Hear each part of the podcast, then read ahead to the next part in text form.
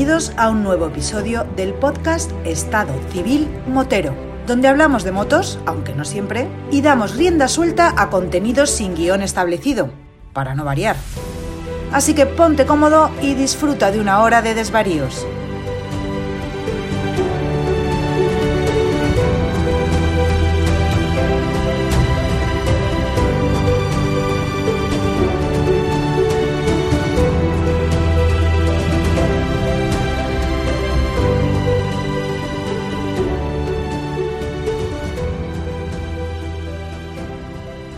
¿Qué pasa, chaval?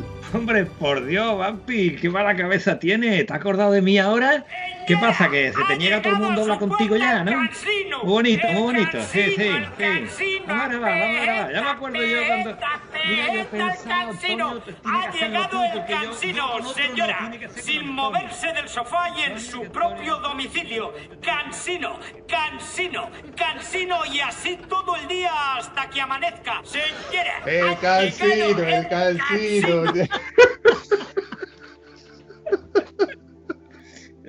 Oye, Antonio, antes de que se me olvide y antes que nada, porque yo sé que la gente está interesada, danos el parte médico de cómo estás. Hombre, por favor, estoy. No digo al 100% porque no puedo entrenar, que tú sabes que es mi trabajo y es mi ilusión y es lo que me gusta, ¿no? No puedo entrenar ni siquiera al 60%. Pero el trabajo que tengo con gente con problemas de echarlo para adelante, de entrenos personales y todo esto, pues la verdad que estoy bastante bien. ¿Vale? Y para montarme en la moto porque estamos, como estamos, confinadamente en el monte. Pero aparte de eso, bastante, bastante bien. Sin secuelas, salvo una pequeña contractura que me ha quedado en la espalda, que para eso tiene uno sus contactos y sus amistades, que es un masaje dolorosísimo, pero que la verdad que me lo he notado bastante bien. Así que seguramente el mes que viene estaré igual que siempre y a ser posible rodando en moto kilómetros. Quiero ir a Galicia por lo menos, Guillo. Primero tendrían que abrir las fronteras, pero yo conociendo cómo tengo contactos ya en las altas esferas, voy a intentar de que no la abran por lo menos la del monte. Ahora vas y lo cascas. Gracias, gracias. Bueno, Antonio, yo ante todo me he aprovechado la coyuntura hoy para, para grabar contigo porque la gente en el grupo de Telegram está calentita, está calentita, y no sé cómo, de buenas a primeras, no sé si fue Vinaldi, el, el Vinaldi se ha convertido en el John del grupo de Telegram de Estado Civil Motero. Es, es el torbellino que está ahí promoviendo y, y moviendo y están todos los araos. El, el tío, eh, no sé si, si tiene mucho tiempo libre o es que solamente trabaja de noche y durante el día tiene tiempo libre. Creo que fue él el que lanzó el reto de que hiciéramos un episodio del tema de seguridad. Y yo le dije, vamos a ver, para, para podcast de seguridad hay podcasts que se dedican ya a eso y que son mucho más sesudos que el nuestro, ¿no? Como por ejemplo el del señor Polus, que de hecho... ¿De quién? ¿De que- del señor Polus Cribillé. Ah, hombre, Polo escribí, sí, hombre. Precisamente le pedí consejo a él cuando estaba con el tema del chaleco airbag en plena convale- convalescencia costillera. ¿Qué dice Y usted? tuvo el tío el detalle de hablar conmigo y tal y cual. Ah, otra cosa te iba a decir, ¿a que no hay huevo llamarlo ahora mismo? ¿Que no hay huevo? ¿A mí me vas a decir tú que no hay Venga, huevo? venga, ¿dónde está tu...? ¿Qué? Otra cosa es que no esté ahí disponible, pero voy a intentar llamarlo. Espérate, voy a llamarlo.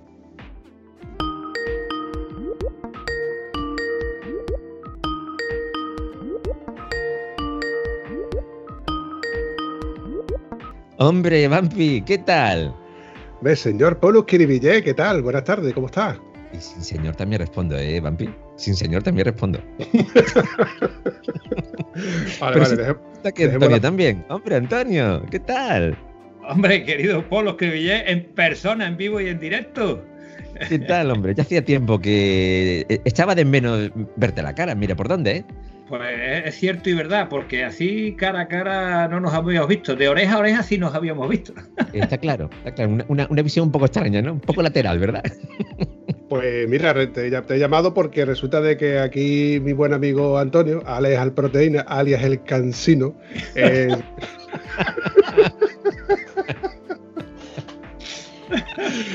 me dijo una frase que con la que yo no puedo. Hay dos frases con las que yo no puedo. Eh, gallina y no hay huevo. Eso es así. Hombre, por favor. Y como Son las frases que más accidentes han provocado en la historia de la humanidad, ¿vale? Hay que Sí, señor, sí, señor. Y pues resulta de que nosotros tenemos un grupo de Telegram donde alguien comentó, no sé cómo fue exactamente la casualidad, de comentarnos de que, de que hiciéramos un, podcast referente a la seguridad. Y como yo en este tema no soy, la verdad, que un entendido, digo, ¿a quién podemos llamar que sea un erudito, un bloguero de categoría de cabecera, como también se le suele llamar? ¿A quién puedo recurrir por, por temas de seguridad? al señor Polo Cribillé. Y Antonio me ha dicho esa frase de... No hay huevo llamarlo ahora mismo. a lo que yo no me he podido resistir y digo, mira, voy a intentarlo por lo menos que no quede para intentarlo. Pero mira por dónde lo tenemos. Me cogiste con el Sky en la mano, ¿eh? con el teléfono, o sea que ha sido todo un acierto, mira por dónde. En cuanto al erudito y todo esto que me estás diciendo, Vampi, oye, muchísimas gracias ¿eh? por la parte que me toca, pero también te diré que hay muchísima gente que eh, controla bastante más que yo. ¿eh? Yo soy uno más, yo soy uno más. A mí no me gusta destacar, yo aporto mi, granito, pero que se sepa que hay que tener en cuenta la seguridad vial y la conducción segura, pero que hay otra gente que son profesionales y se dedican a esto precisamente, ¿no? Yo no dejo de ser un concienciador, ¿no? No creo que debas de hablar de esa forma porque tú estás hablando con dos tiesos y nosotros que no conocemos a nadie que sepa más que tú, ¿vale? que, hasta ahí llegamos nosotros, no hay más.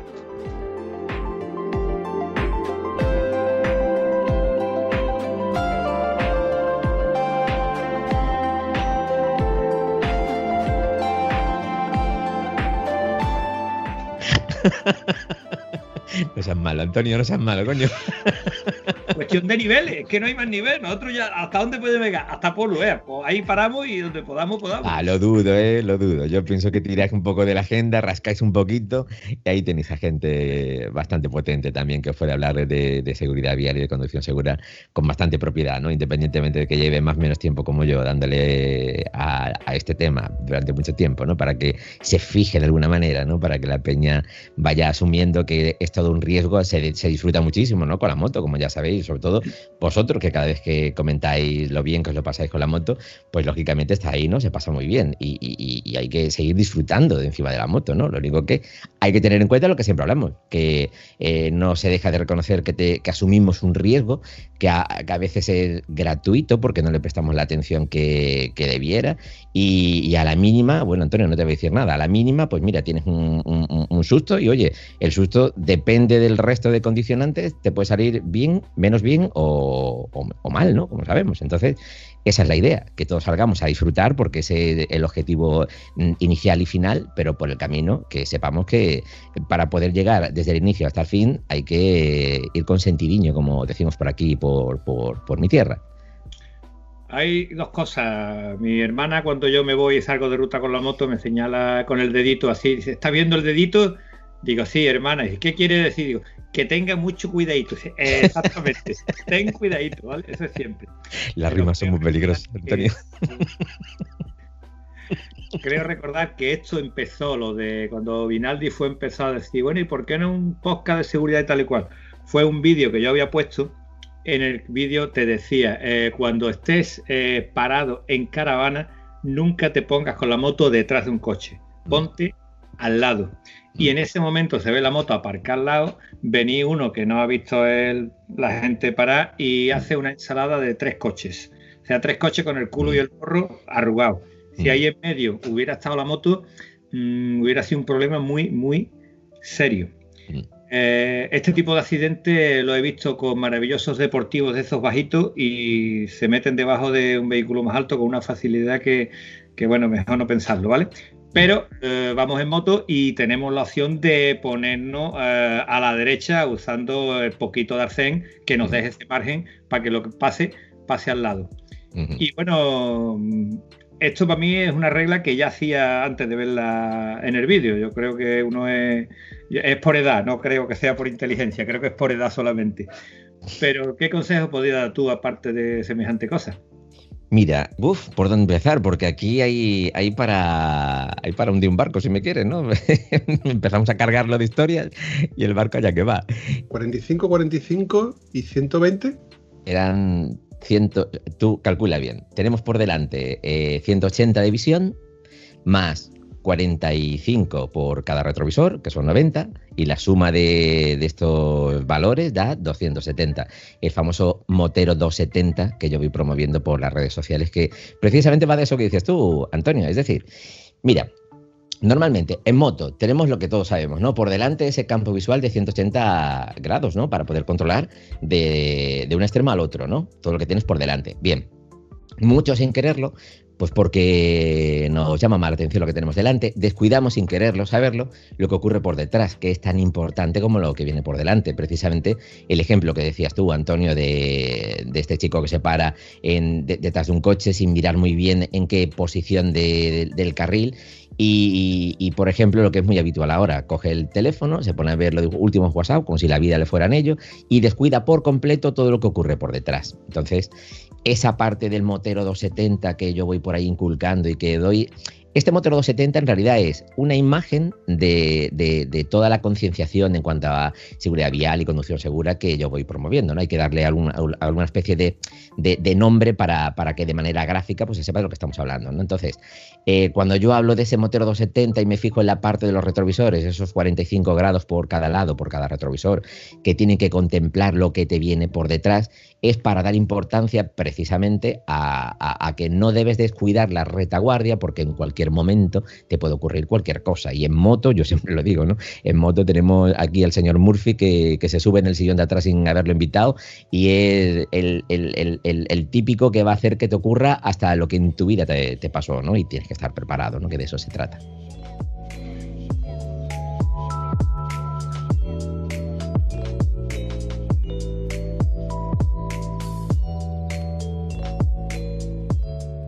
¿Cómo te queda, Antonio? Eh, me quedo gratamente sorprendido. Pero quisiera, de verdad, quisiera que, vamos a ver, podemos hablar de todo, pero hay unas reglas mínimas, unas reglas lógicas, ¿vale? Que sí me gustaría que nos centráramos. O sea, para un chico que empieza a salir en moto, Mm. Le tienes que decir, vamos a ver, no frenes de golpe en un semáforo, porque el que viene detrás no sabe que tú vas a pegar un frenazo ahí como mm. si te fuera la vida en ello y se cree que te lo vas a saltar. Y el que viene por detrás te va a pegar el empujón porque se cree que tiene dos metros más para frenar y va frenando cómodamente. Y tú, mm. estás bloqueado en el último instante, ¿no? Entonces, este tipo de pequeñas cosas eh, son pequeñas, pero nos alargan eh, la vida o la calidad de ellas. Mm. Entonces sí quisiera que nos dijeras tú alguna cosilla porque estoy casi seguro que sabes más que yo.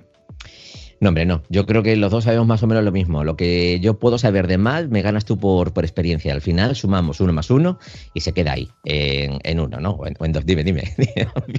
Miedo me das, ¿eh? No, no, no. Perdona que te interrumpa, Pablo, pero es que acabas de decirle anciano. Sí, no. sí, me he dado cuenta yo también, pero es, es la última que... Eh, eh, vaya. Te pica muy pronto, ¿eh? Te. Eh, estás, me estás, te estás columpiando conmigo porque eh, estás en Sky. Pero yo voy a subir a tu pueblo, ¿eh? Bueno. Diciendo, no para que me inviten a cerveza, te estoy amenazando y te, no te estás dando cuenta. Ándate con aquí, tienes, aquí tienes tu segunda, tercera, cuarta casa, por eso no hay ningún problema. Uy, uy, uy, yo, creo... yo creo que no me estás entendiendo bien. Fíjate. Dile que no sabe con quién se juega los cuartos, que me encaja allí, que no lo sabe muy bien. Este no hace falta decirle no hay huevo. es que no hace falta decirle lo de no hay huevo. Bueno, niños, si hace falta pedimos un préstamo, no, no hay ningún problema. ver, ahí voy, ahí voy. No te preocupes que el señor Antonio va en plan tieso. Si hace falta, se va con su tienda de campaña y él se busca su, su choricito, su pañecito y se hace de comer y él se la vía. Tú no te preocupes por él, que él va bien entrenado, va bien preparado y va pertrechado para la, el día a día de un motero. Ya te busco una finquita por aquí cerca, Antonio, así, así estamos al lado. Malo será. Tú, tú, tú tira para arriba cuando quieras. Malo será, hombre, eso digo yo. Ya más liado. Mira, para nada. Eh, eh, experiencia. Experiencia la puede tener un tipo que no se baja de la moto durante un, un montón de días. Los días suman, eh, llegamos a la semana, la semana suman meses, los meses suman años y al final haces un montón de kilómetros. Es decir, un tipo experimentado puede ser cualquiera, ¿no? No necesariamente tiene que ser alguien que, que sea abuelete, cuidado, Vampi. Aquí estoy quitándole fuego al, al hierro, ¿eh? o sea que yo para nada te he dicho que seas viejo, ni mucho menos, ¿eh? Para nada. Lo que pasa es que vuestras mentes van por delante, ¿eh? A mí me habéis embaucado, ¿eh? y yo me dejo llevar, ¿eh? También. me, consta de que Antonio estaba presente el día que le lanzaron las lanzas a Jesucristo en la cruz, ¿eh? no es que sea viejo, es mayorcito, pero que tampoco estuviera. Hombre, el hecho de que pusiera la primera piedra en la estatua, en la estatua de la libertad no significa nada, es solamente un mero hecho que yo quiero constatar aquí. Suenan grillos. Pues te voy a decir una cosa, por mi puerta tiene que pasar, y si no pasa va a ser peor para ti, ¿eh? Ojalá tenga que pasar pronto, que eso significará de que puedo ir a verte. correcto, correcto.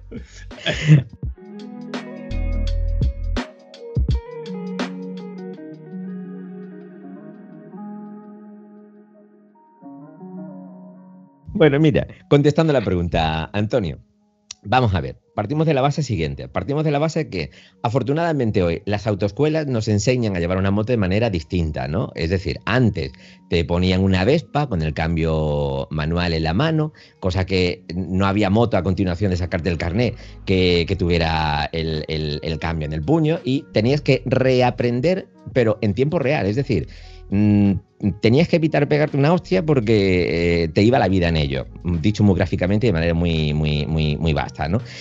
¿Por qué? Pues porque de cómo te enseñaban a cómo te enseñan a día de hoy, hemos dado un salto cualitativo. Es decir, ahora ya no solo tenemos las pruebas en pistas, ¿no? Que era lo que todo el mundo, pues, más o menos aprendía mm, de, seguido y, oye, conseguía sacarse eh, con esa prueba el carnet.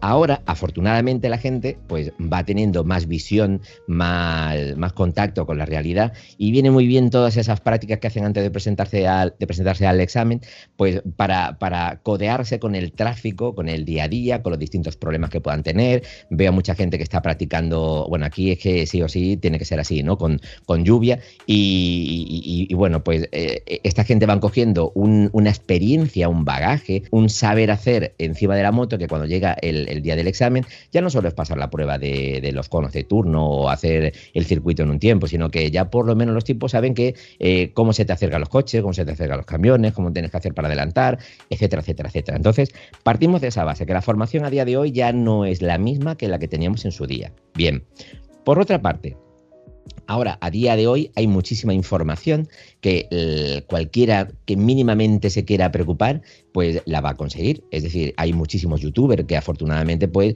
oye, te sacan cantidad de vídeos para hacer la O con un canuto. Yo que sé, a mí esto mm, da igual. El caso es que, haya formación y que por lo, por lo menos información. Eh, en el sentido de que te, ayude a conocer cosas. Tú ya sabes que eso existe, es decir, que el típico que te dice por ahí en su canal, oye, pues mira, eh, cuatro conceptos básicos para evitar caerte, y te lo explica a su manera. Perfecto. Oye, aquel que te dice cómo hacer caballitos, bueno, pues nada, perfecto. Hay, que, hay que saber de todo, ¿no? Cómo hacer para que tu moto se mantenga bien en el tiempo. Es todo un, conjunto de cosas que todas sumadas va a hacer que la persona que se enfrente eh, en su día a día con una moto ya no solo tiene la experiencia esta inicial que le da la, autoescuela, va viendo información que le sirve de formación, aunque sea más o menos indirecta o directa, llámalo X, eh, hay un componente que esto nos afecta a todos nosotros, ¿no? Como pasión que tenemos en el mundo de las dos ruedas, algo te preocupa, algo te llama, pues eh, vas a comprar equipación porque entiendes que es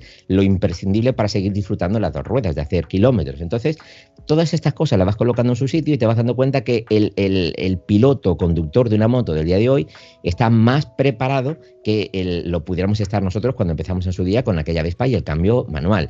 Otra cosa es que el, grado de, pues vamos a decir otra vez lo mismo, ¿no? Sentidiño que tengamos cada uno, pues para saber cómo responder a, todas estas situaciones que tengamos por delante, porque aquí ya sí que tiene que haber un factor que, nos tiene que, importar sobremanera, eh, Antonio, eh, Bampi, es la formación, la formación, independientemente de la información que te puede entrar por cualquier sitio, uno tiene que acudir cada cierto tiempo, y yo digo que cuanto menos tiempo, mejor hacer un curso de conducción segura. ¿Por qué? Muy simple, chicos, porque cuando tú vas rodando con tu moto no te das cuenta de que con el tiempo, bueno, pues vas cogiendo hábitos, vas cogiendo eh, formas de hacer con tu moto, porque oye, eh, eh, es, tu moto y eres tú, y tú, pues con el día a día, como cuando se va degradando un, amortiguador de un coche que no te vas dando cuenta y vas amoldando tu conducción al comportamiento de la moto, pues tú con tus formas de manejar la moto, también sin quererlo saberlo, vas cogiendo hábitos que pueden no ser positivos para ti, pero tú no lo sabes. Y te das cuenta cuando te meten en un circuito de estos a hacer conos y te das cuenta que, por ejemplo, la gestión de los pesos no es la apropiada para mover la moto de, un, de, de, un, de una inclinación a la otra, eh, tal y como tú lo venías haciendo, sino que el tipo te dice, oye, pues mira, si tú apoyas un poco el pie en la, mm, eh, en la estribera y antes de hacer el giro, o si me giras el manillar en el sentido contrario antes de meterte en el siguiente cono, o si te fijas con la mirada en este punto para que te ayude a girar porque uno va donde mira, sí o sí, pues yo estoy convencido que después de salir de ese curso, sí es importante que apliques todo aquello que te acaban de enseñar, porque si no, es tontería, es una pérdida de tiempo y de dinero, y de salud, entre comillas, ¿no? Porque al final, ¿qué haces y luego sales haciendo lo que te da la gana, ¿no? Pero yo te aseguro que si cualquiera que sale de un curso de conducción segura aplica, si te han dado 10 trucos o 10 conceptos o 10 técnicas y si por lo menos consigue eh, mantener y preservar 5, en su día a día es un logro. Es un logro que cuando tú de manera eh, intuitiva respondes ante, ante cualquier tipo de problema que, que, tienes delante, vas a hacerlo porque precisamente en ese curso te han enseñado a hacerlo de tal o cual manera y tú lo has interiorizado de tal manera que eso hace que te salga solo. Es una manera de decirlo muy rápidamente, ¿no? Vamos educando al instinto para que en lugar de quedarte bloqueado cuando tienes una situación de peligro delante, pues sepas reaccionar, no te quedes en blanco y eh, consigas salir airoso pues con todas esas técnicas que te han enseñado, con toda esa formación que has recibido, con toda esa información que has visto leído, con lo que te han comentado los colegas, etcétera, etcétera, etcétera. Van por ahí los tiros.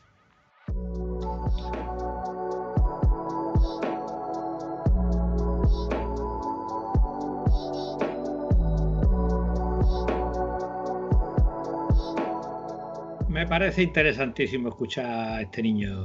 ¿Dónde te has ligado tú al muchacho este? ¿Cómo has dicho que tú lo llamas y el tío va? ¿No sabe que lo va a dejar tirado después antes que nada? Pues fue casualidad de que lo encontré por Twitter y lo estuve siguiendo durante un tiempo y al cabo del tiempo casualmente encontré un enlace de que tenía un, un canal de podcast. Yo es que ni siquiera sabía que tenía el canal de podcast. Ya fue cuando lo escuché a través del podcast que me di cuenta de, bueno, de lo sesuda que eran todas y cada una de las palabras que iba soltando por esa boca ese hombre. Además de que como tiene una voz que acojona, digo que acojona, porque si a ti te llama por los cribille a las 12 de la noche diciéndote, buenas noches, soy de la Guardia Civil de Tráfico, le llamo de la comandancia porque tiene aquí usted a su mujer, por ejemplo.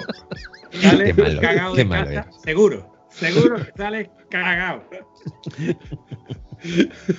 ya será menos, ya, será menos. Pero bueno, gracias por la parte que me toca. Aquí cada uno tiene lo suyo, eh, cuidado. Hilando lo que estabas diciendo, pues, señor Pollux, que sé que no te gusta que te diga señor sin Señor Bumpy, sin señor, yo respondo igual. Yo soy muy llano, ¿eh? yo soy muy, muy, clarito, muy, muy básico. ¿eh? Dile, vamos a quedar bien, no le digas siempre señor, porque se nota que lo quieres poner mayor. Dile señorito. Con los señoritos que. Uy, que va, que va, que va. bueno, vamos a dejarlo en Pollux. Eh, hilando, bueno, al hilo de lo que estabas contando, Pollux, eh, sí que tenemos que estar, creo que debes deberías de estar de acuerdo conmigo en que el motero, el 90%, no digo el 100%, porque del mismo modo que pasa con la mayoría de conductores de coches, de vehículos pesados, o incluso los ciclistas, que voy a meter los ciclistas, y con esto a lo mejor me estoy echando tierra encima por el por ese gremio de, conductores de, de, de bicicletas, que yo he sido ciclista, pero a lo mejor no les gusta lo que voy a decir el 90% de, de, los conductores en moto estamos concienciados de que somos vulnerables y que somos conscientes de que mm, somos un peligro y tanto para los demás viandantes como para nosotros mismos. Entonces, cuando vas conduciendo tú tienes que ir mirando, como tú mismo has dicho, en todos los ángulos posibles para adelantarte a la jugada de cuando vas a ver una maniobra que tú ya ves o intuyes de que ese conductor que está por delante eh, puede hacerla bien o puede hacerla mal. Lo típico de que cuando tú ves un coche que va por delante tuya y reduce un poco la velocidad, mm, te puede dar a pensar que está buscando aparcamiento. O cuando vas a entrar a una rotonda, no te pones al lado del coche del otro carril, sino te pones por detrás porque puede ser, eh, puede ser que ese conductor, en lugar de hacer la rotonda correctamente, haga un recto y pase tres carriles de una sola maniobra. Entonces, esos pequeños matices o truquitos que yo acabo de comentar, que todos los que nos están escuchando lo saben, lo tenemos, lo tenemos en, primera línea cuando vamos en moto. Cuando vamos en coche, igual me equivoco. Igual me equivoco, porque por suerte por desgracia yo conozco amigos míos que son moteros que luego conducen como les da la como les da la gana, vamos a decirlo así para que no suene malamente. Pero luego se transforman cuando van en la moto y se quejan de cuando ese mismo conductor o ese taxista, no, ya me he metido en el gremio de los taxistas, eh, el taxista tenía que ser el hijo puta el taxista, pero hombre, pero si tú lo has hecho cuando has ido conmigo en el coche, so cacho de trozo de carne con pata, que es que manda huevo. O no, que, ya has cabreado con los ciclistas y con los taxistas. Lleva dos gremios que, yo le voy a poner la foto a mis amigos ciclistas para que sepa quién es el vampi. ¿eh? Si te la pega, tú verás con quién te estás metiendo. Espérate que todavía me da tiempo a cabrearme contigo. Dale ahí. Mira, mira, pues hilando lo, lo, que estaba, lo que yo estaba diciéndote con el tema de los ciclistas. Y que coste de que no estoy diciendo de que el 100% de los ciclistas lo hagan. Pero hay ciertos ciclistas que por fuerza tienen que ir de 3 en 3 o de 2 en 2 por una vía donde tú ves que el arcén es peligroso. O sea, yo estoy sufriendo cuando adelanto a ese ciclista y yo soy el primero que no solamente pongo el intermitente y me separo de ellos un metro y medio, no, me voy al carril contrario.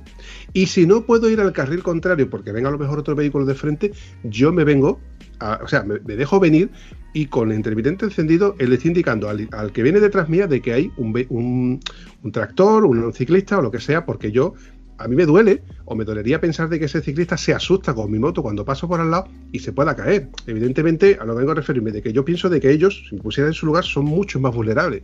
Pero por esa misma regla de tres, yo no me atrevería de ir haciendo de dos en dos de tres en tres, como lo hemos visto, en grupitos. Que es que van hablando. Si dijera, vas compitiendo o vas entrenando y vas a adelantar a tu compañero, vale. Pero es que tú lo ves perfectamente que están hablando. Eh, es un poquito una queja que quiero dar que quiero dar a entender y con esto no estoy criticando que todos los ciclistas lo hagan. Yo lo hacía. Yo lo hacía, pero en el carril bici. Porque yo cuando voy por la carretera me arriesgo tanto que, que, lo paso mal. Por eso preferiría, prefería ir por el carril bici. Y ahora que soy motero, y yo digo, hay que ver el hijo puto de la moto que ha pasado por haciendo ruido a lo mía. Pues no lo hago, no lo hago porque precisamente sé que le puede dar un susto, sé que ese ciclista puede ser lo mismo un ciclista experimentado que puede ser un, ciclista novato que va con su señora al lado y ha sido la primera vez que se ha montado en la bicicleta. Y si resulta que le pasa por al lado una F800 con un tubo de escape libre o una R con el tubo de escape libre, pues se va a asustar. Entonces, con dosis de sentido común, pues no se me ocurriría pasar ni cerca de un ciclista. Por eso digo que cuando yo adelanto, procuro adelantar por el otro carril con suficiente anchura y a una velocidad que no les asuste o por lo menos mm, se sientan seguros. Ojo, yo he visto coches que los han adelantado y bueno, me, imagino la turbulencia que, les ha lanzado directamente, que, que, ya digo, yo sufro por los ciclistas, pero por otro lado, hay ciclistas que mandan huevos, ¿eh?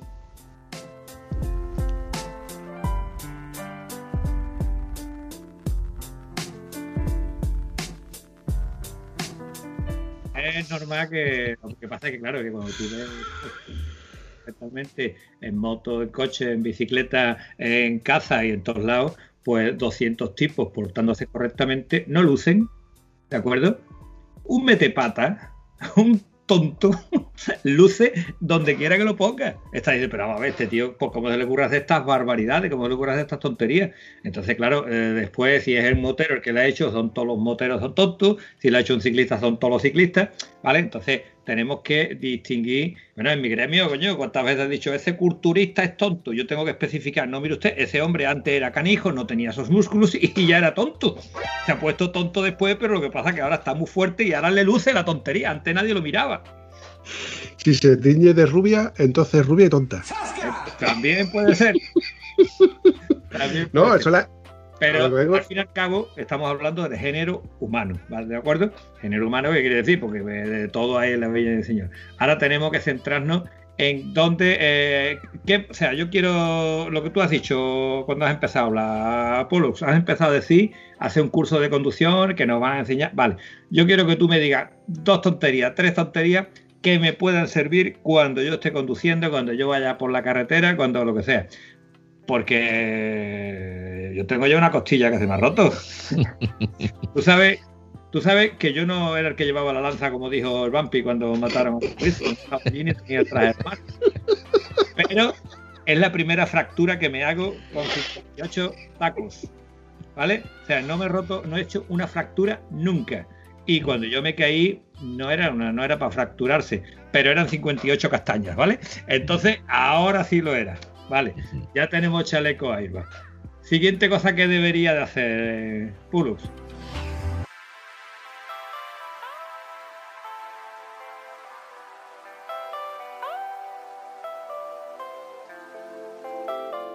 hay mucho de esto que está en la cabeza de cada uno, ¿eh? O sea, que, eh, yo creo que no hace falta ni que decirla, porque en el momento que, comente cuatro cositas de estas, os vais a dar cuenta los dos que, que ya lo sabéis que ya lo sabéis, eh, eh, es simplemente recordar aquello que en su momento llamó la atención, que por eso lo aprendisteis y lo dejasteis por ahí en, algún recoveco de, vuestro cerebro para acudir a él cuando lo necesitarais. Y, son cosas que yo siempre digo que, son básicas y que son simples y que muchas veces eh, pensamos que si lo disfrazamos con un nombre así técnico va a ser mejor, pero en realidad lo mejor mm, está en cosas llanas y sencillas y, cosas de tu día a día que, que te ayudan, ¿no? El, ¿Qué cosas se puede hacer? Bueno, mira, yo antes, antes de, decirte estas cositas, eh, te diré, Vampi, a lo que tú decías de lo del adelantamiento al ciclista, que yo últimamente tengo la impresión, bueno, a ti también, Antonio, perdón, eh, yo tengo la impresión de que cuando... a ver, me agarré hombre. ha quedado perfectamente claro que el inconsciente del grupo es el Vampi. Vale, me tengo que reír, me tengo que reír, porque si no Antonio se enfada, porque cuando dice Antonio y yo, yo y Antonio, se enfada. No, no, no. Ha dicho Vampi porque ha dicho, se lo voy a explicar a este inconsciente porque Antonio es un señor de sexo y camina perfectamente. Lo que pasa es que no ha tenido la suerte que tuvo Vampi que se quedó en la moto. Entonces cayó. Yo últimamente veo que cuando eh, un automovilista adelanta a un ciclista, que hay, de todo, como en la viña del Señor. Hay de todo. Hay ciclistas muy buenos, menos buenos, mm, etcétera, etcétera, etcétera. Hay de todo. Eh, tanto en coche como en moto, como en camión. Hay de todo en todos los sitios. Y uno casi siempre tiene, pues eso, que ir preparado y, tener en cuenta toda esta historia, ¿no? Con su arsenal mm, dispuesto, ¿no? Eh, pues yo últimamente tengo la impresión de que cuando se adelanta un ciclista, adelantamos todos. Es decir, el ciclista debe que, le viene el coche encima y se echa a la derecha. El, que va adelantándolo no tiene ni siquiera la precaución de que por, por, enfrente viene un tipo y el tipo que viene enfrente se echa a su derecha. Y este que tiene que adelantar respetando supuestamente esa distancia de seguridad y si viene o no un vehículo de frente, pues adelanta igual. Es decir, esto es un circo. Eh, eh, eh, bueno, un circo no, es una lotería. ¿Por qué? Pues porque de ahí no se sabe qué va a ocurrir. He visto adelantamientos de loco, ¿no? En camiones de rasante, pegándose más al, a los pobres ciclistas, provocando ese rebufo que decía Bampi.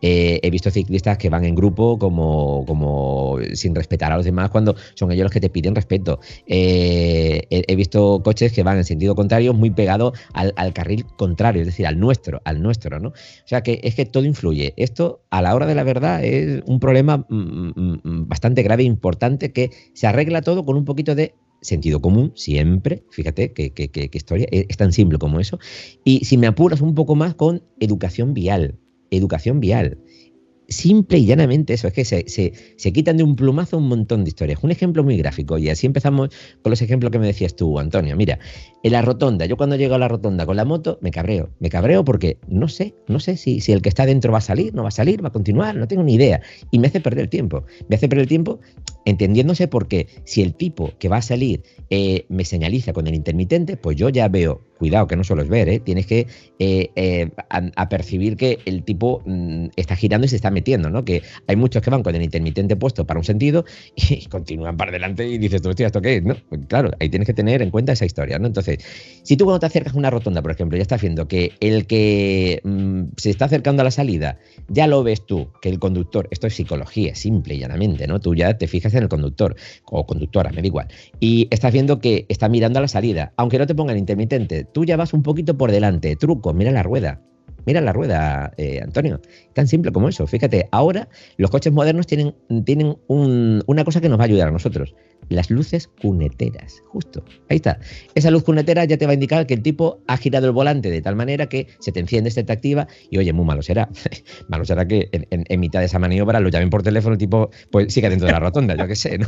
Porque aquí puede ocurrir cualquier cosa. Te digo que Murphy lo llevas detrás y no lo sabes. Esa es la historia, ¿no? Pues mira, eh, ejemplos, cuando vas detrás de un coche, independientemente que tengas que llevar la visión adelantada, que es otra de las técnicas que nos, que nos enseñan en los cursos de conducción segura, si te habitúas a mirar por delante dos, tres coches, siempre te vas a adelantar a lo que pueda ocurrir.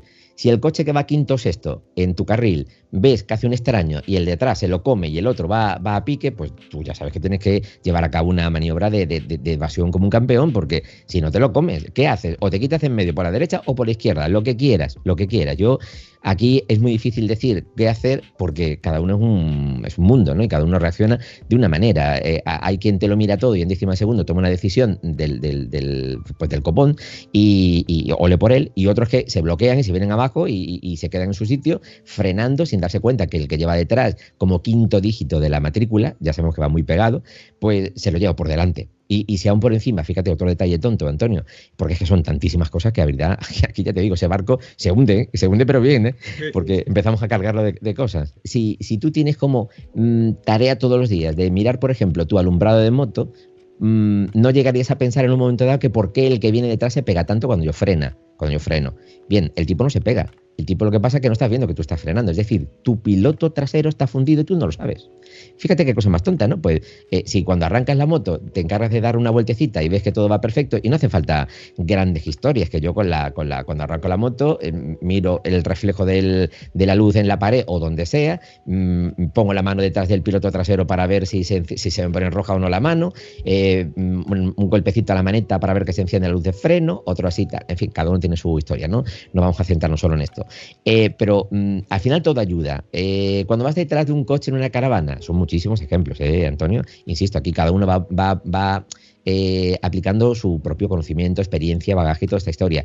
Si cuando vas delante de detrás de un coche estás viendo que el conductor conductora pues tiene una conversación XZ o Y, ¿no? lo que yo digo así en plan genérico, pues ¿qué pasa?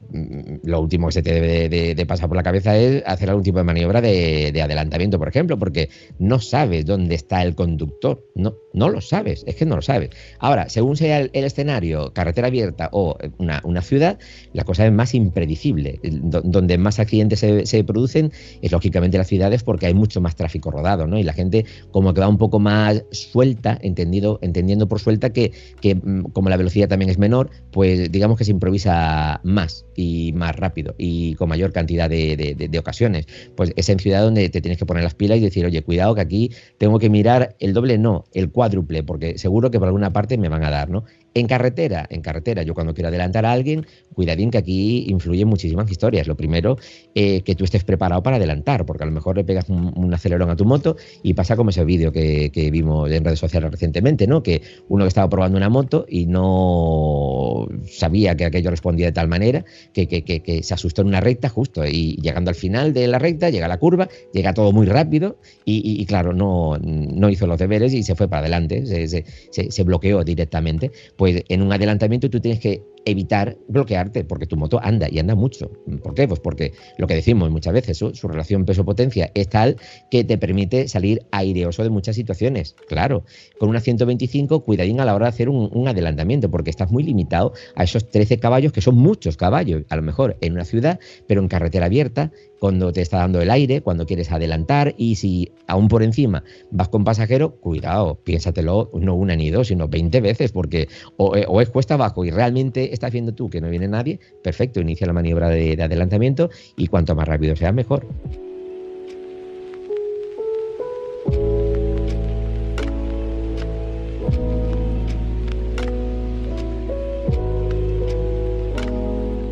Te quería decir una cosita. Eh, hace dos veranos estuvimos en Normandía y para ir a Normandía, la verdad, fue un viaje tela, porque queríamos coger muchas carreteras secundarias y en Francia no hay carreteras secundarias, hay carreteras agrarias y después carreteras que tú dices, bueno, voy a coger la general y es una autopista, pero sin arcén, ¿no? Pero el caso es que nos comimos unos cuantos atascos entrando y saliendo de alguna ciudad, circunvalando alguna ciudad, y hay una cosa que es asombrosa.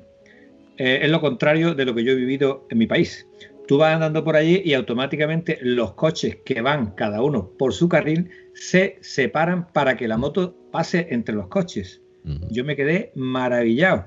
Es que cuando alguno se cruza, automáticamente te pide mil disculpas como diciendo, macho, estaba mirando pero no te he visto. Y eso aquí no pasa. Y hay otra cosa más que afortunadamente no vimos, pero que sí sé que pasa, por ejemplo, en Alemania, que es que cuando la autopista empieza a colapsarse, los coches empiezan a irse a un lado y a otro de la autopista y dejan un carril central libre. Libre para en caso de emergencia, ambulancia, bomberos, etcétera, y moteros que tienen todo el espacio para circular, ojo, a poca velocidad, porque la autopista está colapsada, pero no necesitamos taponarla. Y este tema de educación vial, a mí no me lo ha explicado nunca nadie. Pero claro, yo me saqué el carnet hace demasiado tiempo. Pero ahí lo tiene fácil, Antonio. Mira, lo, que te decía yo hace un momento, los cursillos estos de conducción segura vienen muy bien para gente que no solo tengan el, el culo pelado de hacer kilómetros, sino para los que acaban de salir. ¿Por qué? Pues para los que tienen el culete pelado, para corregirle todos esos vicios que van cogiendo con el tiempo y que no son capaces de reconocer, porque como es de uno y soy yo quien, quien, quien lo lleva a cabo, pues yo conmigo mismo como que lo hago todo bien evidentemente, ¿no? Eh, te tienen que ver desde fuera o tú verte desde fuera para, para reconocer que realmente no, está, no lo estás haciendo tan bien como tú pensabas, ¿no? Esto, esto no, sé si habéis visto algún otro vídeo por ahí, ¿no? En el que, o una meme de esta, ¿no? Del WhatsApp o, del Facebook, uno de estos, ¿no? Se ve a un tipo que está eh, ligeramente inclinado en la moto como mm, tirándose al, asfalto tomando un curbón del, del, copón, ¿no? Y luego cuando lo mira, eh, el, el hombre solo está ligeramente desplazándose 10 grados, 15 grados encima de la moto, ¿no? Y para él que, que, tiene la, la, oreja arrastrando por el asfalto, ¿no? Esto ya son percepciones de cada uno. Entonces, eh, yo por dónde empezaría, Antonio, yo qué sé, es que eh, esto es, complicado. Y yo insisto, cada uno es un mundo. Doy consejos por, por, un tubo, ¿no? Que, que, cada uno, lógicamente, aplica a su forma de conducir, porque claro, esto es como cuando conoces a una persona, ¿no? Tiene su forma de ser y de esa forma de ser, pues tú sacas lo positivo y lo aplicas en la tuya porque te gusta. Hay algo que, no sé, pues en su manera de hablar, en los conocimientos que tiene, en cómo actúa en público, yo qué sé, cualquier historia de esta, ¿no? Yo digo así cosas al, azar, pero que, que, tienen, que tienen sentido en cuanto a que hay algo que tú puedes aprender. Y si aprendes, a mí me gusta, cuando voy en moto, me gusta casi siempre ir el último, ir el último. ¿Por qué? Pues porque aprendo, aprendo. Yo me, encanta ver el que, el que va delante mía. ¿Por qué? Pues porque me, va diciendo cosas. Y si es un tipo que se acaba de sacar el carnet, mejor todavía, porque así veo cómo sale, en, qué, en qué nivel estamos, ¿no? Si aplica o no aplica, porque no es la primera vez que veis a un, a un chaval en su coche con su L y el tipo ya ni por intermitente se hace rectondas mm, y, más de una locura y se acaba de sacar el carnet ahora, ¿no? Pues a mí me gusta observar, observar, analizar y, aprender, siempre aprender. Estoy abierto a todo porque yo creo que esto también mm, forma parte de la forma de ser de cada uno, en el sentido de que si a ti te gusta algo, pues tú estás grabando constantemente, estás eh, aprendiendo y reaprendiendo, ¿no? Porque no te queda otra en este, en este mundo de las dos ruedas, porque, insisto, en, al final del todo es que te va la vida en ello, ¿no?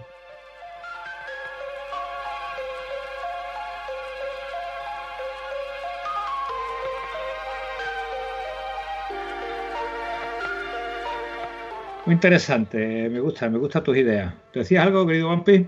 Es que se me estaba ocurriendo una pregunta que hacerle a, a Paulus, porque como con esto del, confinamiento, bueno, del semiconfinamiento, hay sitios donde pueden salir más, otros que pueden salir menos, algunos podemos salir un poquito más, otros podemos salir un poquito menos. Tú, por ejemplo, Antonio, eh, sigues confinado en el monte, yo hasta hace un par de días ya podemos salir fuera de la provincia siempre y cuando no pisemos eh, sueno urbano que esté confinado. Esto es como jugar eh, a las minas, ¿no? Eh, podemos pisar ciertos sitios y otros no. O sea, no puedo ir a verte a ti, no puedo ir a ver a mis padres, por ejemplo, que viven en una pedanía, etcétera. Entonces, yo le iba a preguntar al señor Pollux. Señor, dame paciencia. Señorito Pollux, venga. No, peor aún, ¿eh? Peor aún. no me quite años que lo pones peor, diga señorito. Se me acaba de ocurrir el efecto del señorito.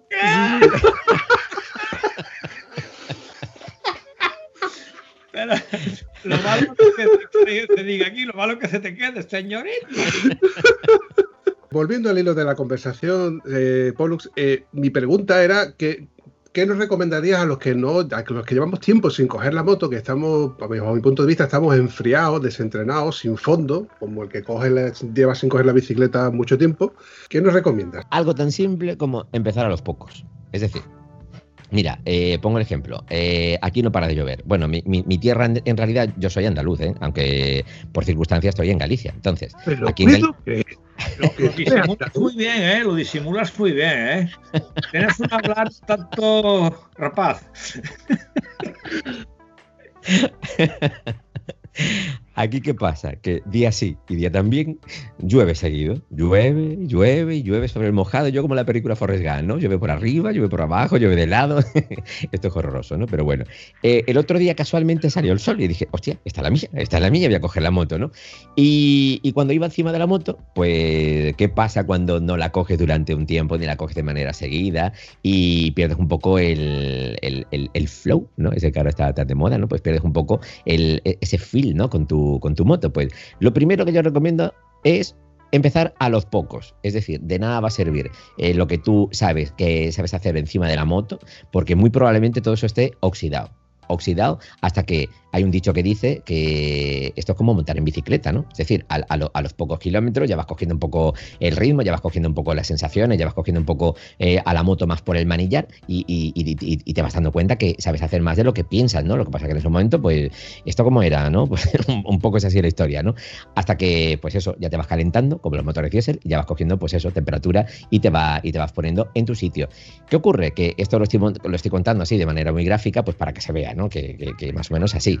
Si tienes que coger la moto y después de no haberlo hecho durante mucho tiempo, lógicamente hay más cosas que hacer que coger la moto antes de nada. Sobre todo una revisión, aunque sea ocular, al estado general de la moto. Sobre todo yo soy maniático absoluto de la presión de los neumáticos. Menos mal que me hice con un aparatito de esto, con un inflador eh, automático que me impide ir a, las gasolineras para, para mm, medirla, o sea, para corregir en realidad la presión. Porque cuando mm, yo dejo la moto una semana al cabo de la semana, ahora voy con el inflador y mm, veo qué presiones tienen y las corrijo si, si ha habido alguna variación, ¿no?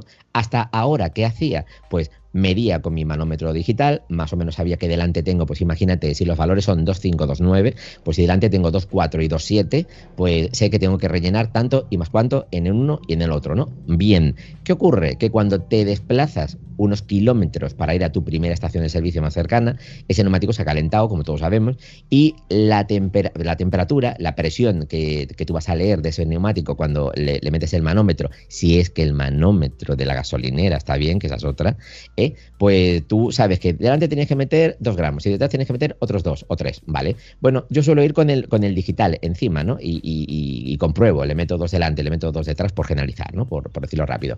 Y luego voy con el digital y compruebo. ¿Qué ocurre? Que en caliente, lógicamente, la temperatura no es la misma y al final te terminas confundiendo. Eso es un coñazo. Eso hay que ser más práctico en este sentido. Yo intento ser siempre lo más básico. ¿Por qué? Pues porque es lo que me va a ayudar siempre a, salir adelante, sin tener que calentarme mucho la cabeza. Vale, pues en lugar de llevar el que es el manómetro digital, que si tal, que sé cual, yo ya arreglo con este, ¿no? Pues compruebo que mis presiones están ok. Por lo menos ya sé que el comportamiento que pueda tener la moto va a ser el que tiene que ser independientemente que la, que la moto tenga más o menos tiempo y que haya que ver otras cosas como la motivación, como, eh, yo qué sé, que, te chirríe por aquí o por allí o que, o que haya cogido algún tipo de holgura que a ti te despiste. Ya yo creo que estoy, exagerando mucho como buen andaluz, ¿no? Pero no es el caso, ¿vale? Primero, sobre todo, después de mucho tiempo, presiones, sí, presiones, ver que está ok porque uno tiene muchos fantasmas dentro de la cabeza y lo único que hace cuando está rodando y sentir cosas raras, porque llevas tanto tiempo que no montas, que empiezas a sentir, pues eso, y a, y a, ver fantasmas encima de, de, tu pilotaje, ¿no? Dice, uy, esto qué raro, eh, has tomado una curva en una rotonda y dices, jova, qué cosa más curiosa, has frenado y dices, mima, esto ya no frenaba como, como antes, eh, que si cambias de marcha y oyes el clon, dices, jova, pero esto qué, qué le pasa, a tu moto no le pasa absolutamente nada, lo único que está, está funcionando como siempre, pero tú tienes que saber que eso es así. Si a esto a mayores le, sumamos que un comportamiento muy errático que tiene cualquier moto por falta de presión o por exceso de presión es el, lo fino que te puede ir el manillar, pues imagínate, yo voy con mi rueda delantera floja, me meto una rotonda, ya que yo hace cosas raras, y yo ya no sé qué, me pasa por encima. Mm, te puede pasar de todo, evidentemente, ¿no? Pero de un plumazo ya te has quitado lo más importante, la presión de los neumáticos. Este consejo como mm, un montón más que, que podemos seguir viendo. Seguir preguntando, chicos.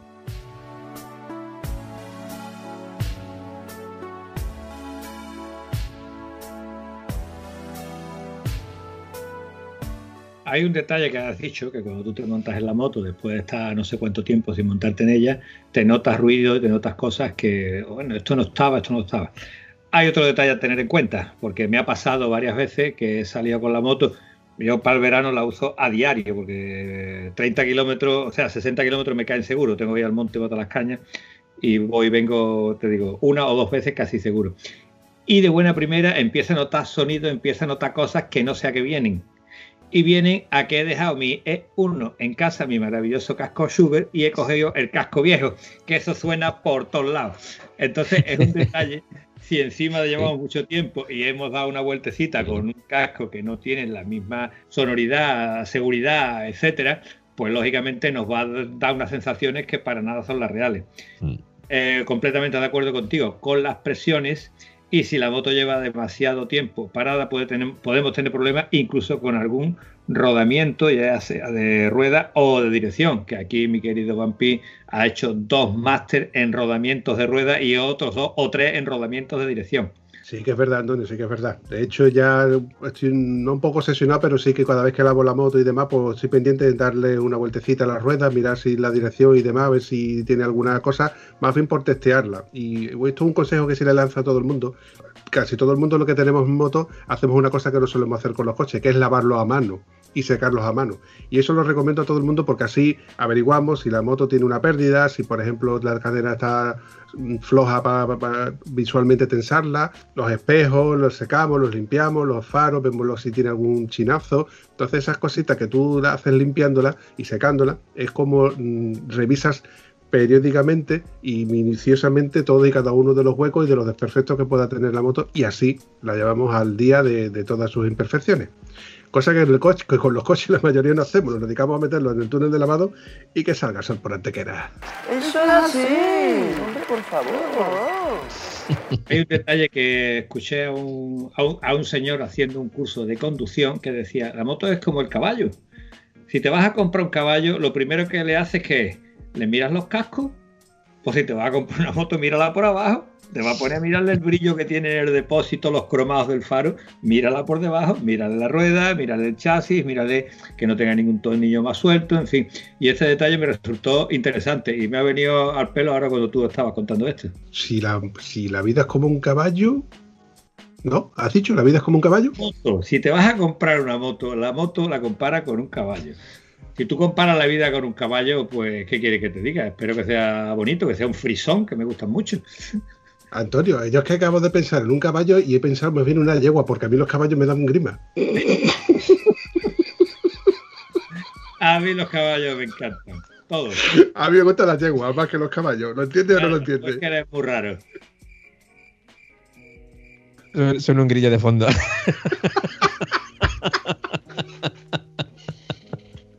Ten en cuenta que a estas horas la lucidez mental del Baspi ya no.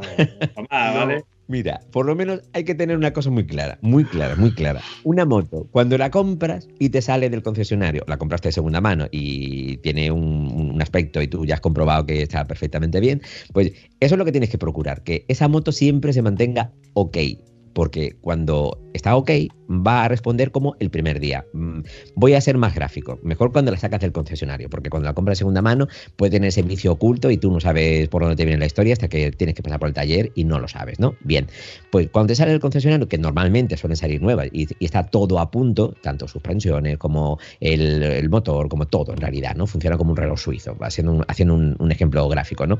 Lo que hay que conseguir en el tiempo es que esa moto se mantenga siempre ok para que tú sepas que el comportamiento que tiene en el kilómetro 1 como en el kilómetro 10.000 sea siempre el mismo. Lógicamente hay que respetar lo que todos sabemos, ¿no? Que si el mantenimiento, tanto los preventivos como los proactivos o reactivos, ¿no? Es decir, se te puede romper o averiar tu moto pues porque te ha salido mal, como yo digo cariñosamente, es la moto del lunes, ¿no? Se empieza la cadena de montaje y oye, este tipo que se ha puesto a currar en tu moto, pues mira, metió el tornillo doblado y ahora se fastidia la historia y tienes que ir por garantía que te lo, que te lo pongan en su sitio, ¿no? Pues mala suerte, amigos, ¿no? Pero a ver, partimos de la base que una moto sale bien. Y si esa moto sale bien, pues lógicamente tiene un comportamiento X, que es el correcto y el que tú tienes que mantener en el tiempo para que cuando te veas, lógicamente, en esa situación de peligro, pues sepas que si aprietas bien la maneta delantera, la moto no se te va a ir de delante, no va a, pedir, no, no va a perder adherencia, porque entre otras cosas el freno te va muy bien y tus neumáticos van muy bien porque tú te has percatado de que pues mantienen su dibujo, mantienen su forma, no se han envejecido, mantienen las presiones,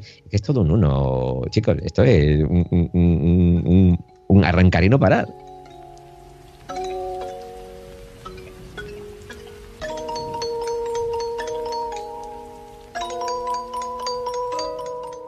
Super elemental, súper básico y solo que espero que a alguno de estos se le vaya viniendo a, la, hacerlo periódicamente, ¿no? Lo que es tareas de mantenimiento y demás. Yo quiero decir una cosita que puede ser una tontería, pero nos puede salvar un viaje. Y es que, eh, bueno, todas las suspensiones, tarde o temprano, pues pierden aceite. No quiero decir como nadie, ¿vale? Pero las suspensiones pierden aceite. No pienses en ahora, no pienses en ahora mismo que te estoy viendo. Se va a escuchar un pis después, no te preocupes. Vale, pues cuando una cuando una horquilla, cuando un amortiguador te pierde aceite, pues habla con DMX que para mí es number one. Pero cuando una horquilla te empieza a perder aceite y te coge en una ruta, pues lo lógico que este aceite chorree. Y chorree por la botella y chorree por la pinza y te contamine la pastilla y que la moto no frene un carajo. Y esto con un Kleenex y una brida de plástico ya terminas la ruta, llegas a tu casa y ahora haces las tareas de mantenimiento, pero has llegado a casa sin contaminar la pastilla. Y ya no solo este eso. ¿eh? Es de las motos de, enduro. Yo he tenido tiempo para hacer enduro y para hacer motocross y todas estas cosas. Y la verdad que cuando tú vas andando por un sitio te das cuenta que la botella esta te está perdiendo aceite, y bueno, pues vamos a solucionar esto. Y un trozo de papel y una brida de plástico te hace simplemente que el aceite se mantenga ahí y no te chorree y te contamine las pastillas. Con lluvia también te pasa eso, Antonio. Con lluvia, algo tan simple, ¿no? Dices tú, ¿cómo es posible que una moto no me frene con lluvia? Pues sí, una moto, una, una pastilla te puede coger agua y barro y como cada cierto tiempo no te dé por ir frenando a los poquitos para limpiar la pastilla del disco, fíjate que detalle más, más tonto, ¿no? Pero ocurre. A ver, es más improbable que se te rompa un retén de, una horquilla, que sí, eh, cuidado, que los componentes mecánicos están ahí, tienen su ciclo de vida y en cualquier momento te pueden dar una sorpresa, incluso por defecto de fabricación, ¿no? Eh, que esto otro, ¿no? Que te pueda llover y que esas primeras gotas que sabemos todos levanta la suciedad que haya en el ambiente, ese barrillo que tenemos en las carreteras, pues todo ese tipo de impurezas se te va metiendo en, el conjunto del, freno de, de nuestra moto y te impregnan tanto el disco como las pastillas, creando pues esa película, ¿no? Que es barrillo, que, que es pues lo que es suciedad, grasa en definitiva, ¿no? Que cuando quieres frenar de emergencia te das cuenta que en ese momento no tienes freno porque, porque lo que hay entre la pastilla y el disco es, es eso, es barro. Entonces, si tú de vez en cuando, otro consejo que, que vaya, ¿no? Si, si conduces con, con lluvia de vez en cuando o incluso de tarde en tarde, ten en mente que los frenos no te van a reaccionar igual cuando funcionan en seco que en mojado, porque en mojado tienes ese principal problema, ¿no? Que puedes tener esa suciedad ahí que te, que te puede dar un susto en caso de una, de una frenada de emergencia, ¿no? Que te ayuda mucho la electrónica actual de las motos, de acuerdo, pero aquí el piloto, aquí, como digo yo, el indio, tiene que controlar siempre a la moto y saber qué ocurre en cada momento para saber qué hacer, ¿no? Si tiro por aquí o por allí, ¿no?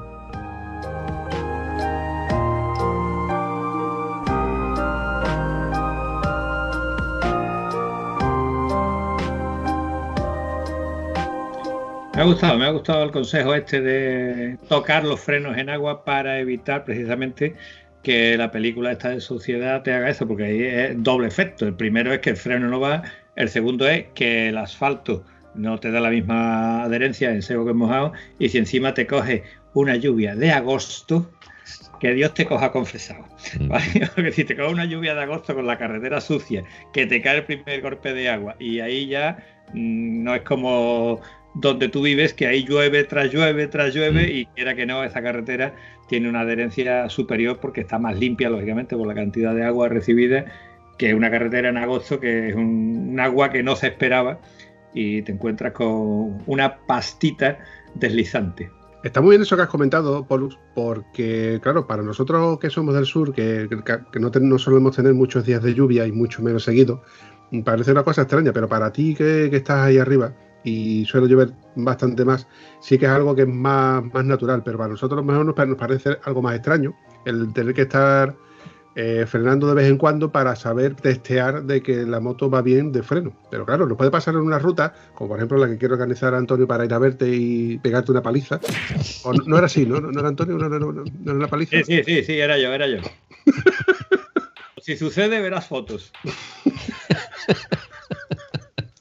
como iba diciendo. Pues estaría bien que, por ejemplo, en una ruta de estas largas que vas tú en tu en mesmado, en tu, mm.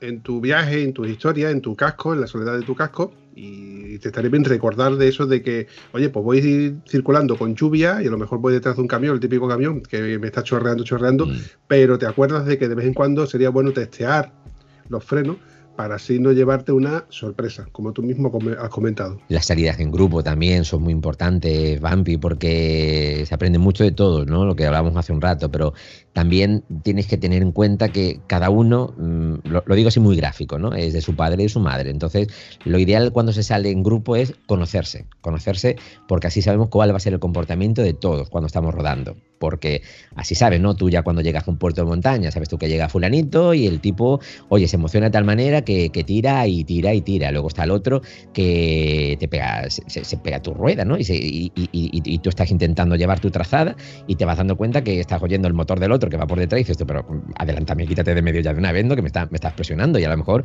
oye, si te dejas llevar por esa presión, por lo mismo tienes un accidente porque te bloqueas en ese momento, ¿no? Yo qué sé, el típico que te va metiendo rueda.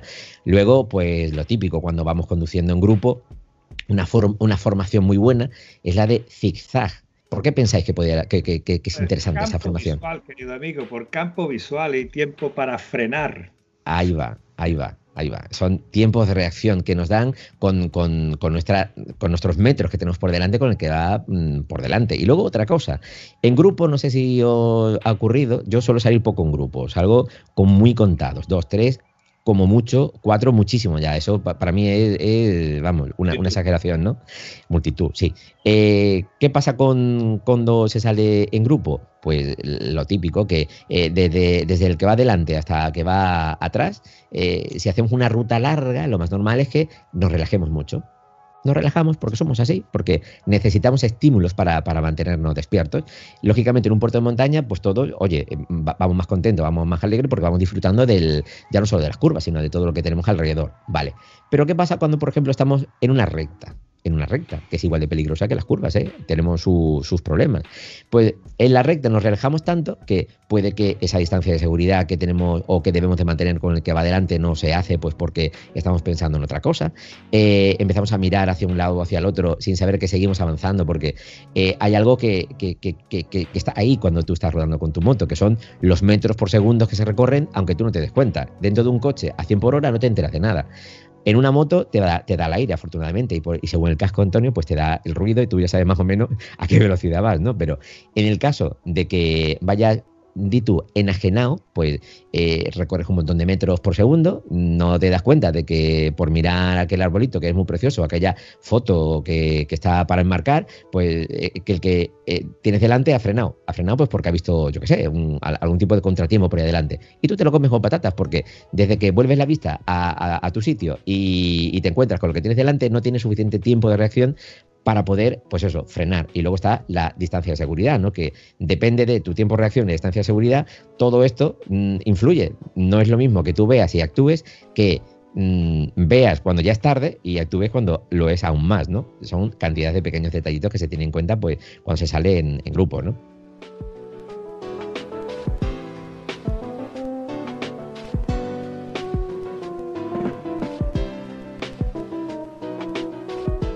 Yo ahí añadiría una cosita más, eh, y la cosita es que cuando tú, eh, es una kilometrada más larga, cuando tú te paras a comer, Mm. cuando te levantas Mm. después de comer y has comido más de lo que, como dice el otro, no iba a dejar comida en el plato, ¿no?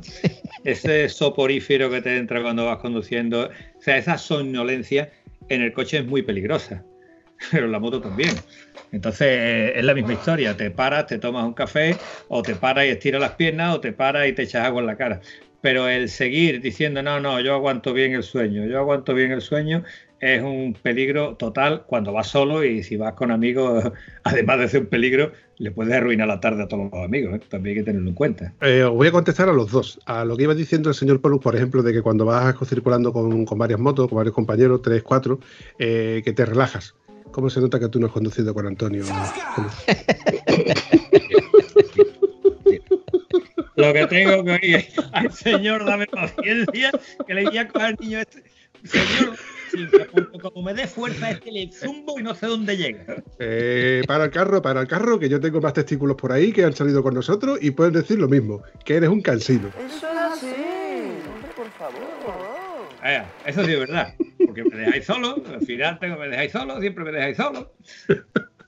Y por otro lado, Antonio, sí que es verdad lo que tú estás diciendo, que nos pasa mucho y nos queremos hacer los valientes y decir, bueno, pues puedo aguantar hasta las 5 que tomemos el café, pero siempre hay uno, que por ejemplo es tu caso, que bueno, ya sea por la mañana o ya sea por la tarde después de comer, paramos una o dos veces más para tomarnos un cafelito, relajar las piernas, etcétera, etcétera. Hombre, es que parece mentira, pero cuando uno desconecta, porque aunque, aunque no lo pueda parecer, yo estoy consumiendo atención. Y, esto qué raro suena, ¿verdad? Pues la concentración cansa, la concentración agota. Y tú no te vas dando cuenta, pero el cerebro es un devorador de azúcar y cuando llega el momento en el que se enciende el chivato, pues tú dejas de reaccionar de manera correcta encima de la moto y es cuando vienen las sorpresas. Uy, que esta curva la he calculado mal. Uy, que estoy pensando en otra cosa menos lo que tengo delante. Uy, que rápido voy y que tenía que haber hecho los deberes antes de, meterme en esta curva. Cantidad de historias. ¿Qué pasa? Que todo esto, bueno, pues aquí es donde digo yo que cada uno tiene que mirar un poco a, su ombligo, quererse un poquito y ser muy egoísta siempre consigo mismo, pues para, para, para intentar que todo esto pues te lleve siempre a buen puerto, a buen puerto, ¿no? Que, que todo lo que tú tengas en mente, que todo lo que tú lleves a cabo, que todo lo que tú quieras hacer encima de la moto, siempre lo hagas con lo que yo digo, Vampi, con ese sentidiño que te ayude a, a hacer, eh, porque mira, un- una cosa muy curiosa que no todos pensamos de la misma manera es lo siguiente, el objetivo final de una ruta real, objetivo real, ¿cuál es? Volver a casa. Ahí, sí señor, con todas las palabras. Queda Ahora vas bien, y lo queda cascas, bien ¿no? este. Yo, yo iba a decir el objetivo real es decir que bien mal ha pasado, pero eso también lo dice cuando llega a casa, no lo dice uno cuando está en medio de la ruta, ¿no? Lo dice uno cuando llega a casa, qué bien mal ha pasado. Bueno, chavales, ya nos hemos pasado de la horita y yo sí que puedo decir que me lo he pasado muy bien con el señor Poluk. Así que mira por Te ha dónde lo. notado perfectamente. ¿Sí? Sí, se te ha notado perfectamente que te la has pasado muy bien con Polo. Se ha dado cuenta todo el mundo, porque la verdad es que a mí ni me llama, ni me escribe, ni me habla. Tú lo sabes, ¿no? Sí, sí, sí. Señor, dale paciencia. Tú sabes, tú sabes lo que se está escuchando ahora mismo. Ha llegado el cansino, ¿eh? el cansino ha llegado a esta ciudad. Y así todo el día hasta la... En fin, eh, señor Polus, ¿cómo te lo has pasado? Yo, ¿cómo, ¿cómo me lo he pasado? Pues genial, hombre. Con vosotros, ¿quién no lo pasa bien? Pues yo que me alegro. Antonio, qué ganas tengo de que nos abran las fronteras y acercarme por tu casa y darte un abrazo como te corresponde, machote. Eh, Y además apretando, ¿vale? No el abrazo ese que me daba tú cuando decías qué mierda costilla tiene, que no te puedo tocar. No, no, no, apretando ahí un abrazo de, de mi amigo Vampi. Será un placer tenerte por aquí o por donde sea, que nos veamos pronto.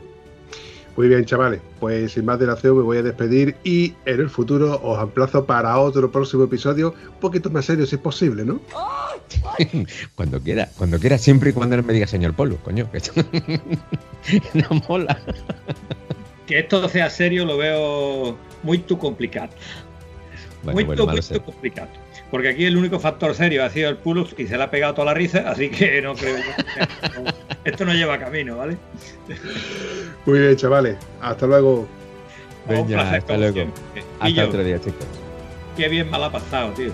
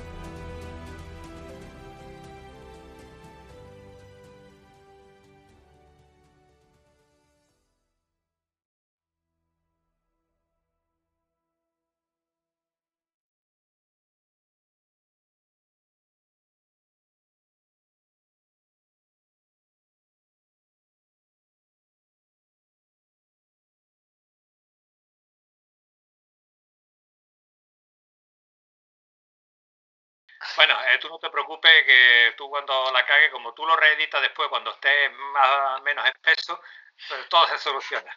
Sí. Y aquí tienes a Pulos y a mí que te vamos a defender a capa y espada. Antonio, no, no es Pulux y, y a mí, es Pollux y yo. Polu y yo. Eh, Una pregunta, ¿yo voy a salir en este o tampoco voy a salir en este? ¿Vale? Porque si ahora va a ser Polu y tú, ya le hemos liado.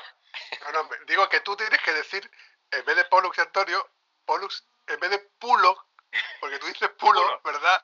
Polu. Es Pollux. Claro, eh, es que lo que, no- lo que tiene lo que tiene no domina lo que uno domina. Me tenéis que explicar eso del Guardia Civil, ¿eh? Perdón, Que me tenéis que explicar eso del Guardia Civil, ¿eh? ¿qué es lo de Guardia Civil? Que tengo voz de Guardia Civil y que impongo un montón. Ah, no, no, pero es el ti- eh, tu timbre de voz, la verdad, que suena un poquito. O sea, que tú llamas a las 4 de la mañana y dices. y dice el nombre y los apellidos del tío. Y le dice usted, ya haga usted el favor de bajar inmediatamente y el tío baja con los calzones cagados, ya te lo digo yo. bueno, va. Mm, Particularmente yo pienso que a Nacho Vidal le dieron un medio litro ahí abajo y a Polo Cribillé le dieron una voz portentosa. Ah, vale, vale. Como dicen aquí arriba, cada un con seu. Y yo creo que esto se puede traducir perfectamente. Se entiende perfectamente, ¿no? Cada uno con lo suyo. ¿Esto qué significa? Calle. que te calles, te tienes que callar.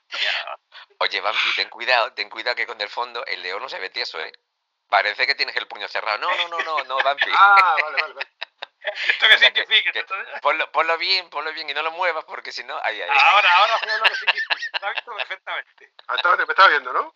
Me estoy viendo, estoy viendo tu mirada angelical.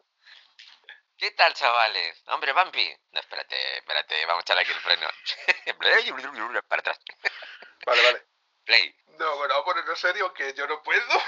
Ya veo, ya, no, aquí, aquí es difícil. Ponerse serio usted decir eso, ¿vale? Ya yo creo. ¿Tú te acuerdas? Se ha desatado, ¿eh? Menos mal que esto después no. La risa esta no la va a escuchar nadie ya, ¿eh? Esto cuando termine el podcast tiene 10 minutos de risa ahí para que quiera escuchar la próxima.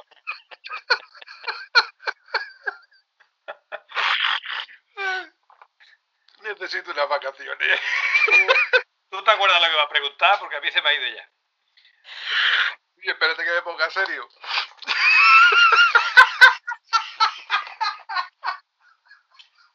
Uy, ¿Te lo das que acaba de cuenta decir. ¿Te das cuenta de lo que tengo que aguantar con él? Ya veo, ya. Ya está depresivo y me lo hace igual llorando. Esta vez la ha tocado riendo, yo lo prefiero. ¿Qué quiere que te diga? Adelante, Vampi. Oíste que me salgo. Esto, esto a la hora de editarlo, mira que me lo paso bien editando. Pues esto me lo voy a pasar. Mira que te digo. Perdón, estaba hablando, estaba riñendo a la Polus. Que le he dicho que quién se ha creído él que es, que es el último que ha llegado al podcast. ¿Quién se hace lo que dice Vampi y se ha acabado? Si no, no vienes más. A mí me la ha hecho. Señor, dame paciencia. Sí, total. Yo ho- hoy, hoy estoy por los grillos, ¿eh? Gri, gri, gri. No digo ni mu. Ves como, mira, bueno, menos mal que tú te has puesto uno con nosotros serio y ha, y salido un podcast medio serio, medio en broma. Pero con este hombre yo no puedo estar dos, segundos. Pero vamos a ver, Vampi, Vampi, ¿qué fue lo que me dijiste cuando te metí por la carreterita esa tan chula, llena de agujeros, dentro de- lleno de socavones, con tus maletas preciosas puestas? ¿Qué fue lo que me preguntaste? No, lo primero que te dije fue, Antonio, llama a tu madre porque me acabo de acordar de ella todo el camino. Igual se ha caído de boca. No, no, dijiste, dijiste. Hay necesidad de coger por aquí. Eso fue lo que dijiste. Es Entonces necesario, pero, es, pero además, como nunca me has visto tú de serio, Pollux, como tú nunca me has visto de serio, de pararme al lado de él, hacerle así, digo, Antonio, ¿de verdad es necesario coger por aquí? Pero a ver, y Era era una pues- carrera típica, bonita. eh, mantenimiento se le hizo cuando yo estaba en la mili, fue el último mantenimiento que se le hizo, ¿vale? esa carita. Con esa carita que suele ponerte, y la ves que te lo está pasando, Vampi, y yo lo miro otra vez y digo, que me lo estoy pasando, mira, Antonio, vamos a ver, Antonio, ¿habrá carreteras para circular que me tienes que meter por agujeros del tamaño de una mesa?